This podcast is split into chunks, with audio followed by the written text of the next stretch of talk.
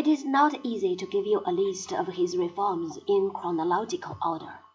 The Czar worked with furious haste. He followed no system. He issued his decrees with such rapidity that it is difficult to keep count.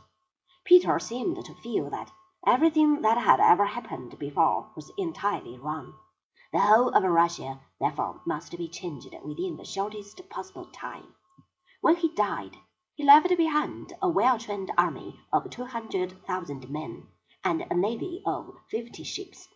The old system of government had been abolished overnight. The Duma, or convention of nobles, had been dismissed, and in its stead the Czar had surrounded himself with an advisory board of state officials called the Senate. Russia was divided into eight large governments or provinces. Roads were constructed, towns were built, industries were created wherever it pleased the Czar, without any regard for the presence of raw material. Canals were dug and mines were opened in the mountains of the East.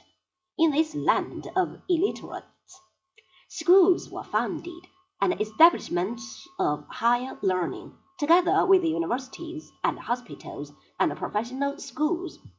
Dutch naval engineers and tradesmen and artisans from all over the world were encouraged to move to Russia. Printing shops were established, but all books must be first read by the imperial censors. The duties of each class of society were carefully written down in the new law and the entire system of civil and criminal laws was gathered into a series of printed volumes. The old Russian costumes were abolished by imperial decree, and policemen, armed with scissors, watching all the country roads, changed the long-haired Russian mujiks suddenly into a pleasing imitation of smooth-shaven West Europeans.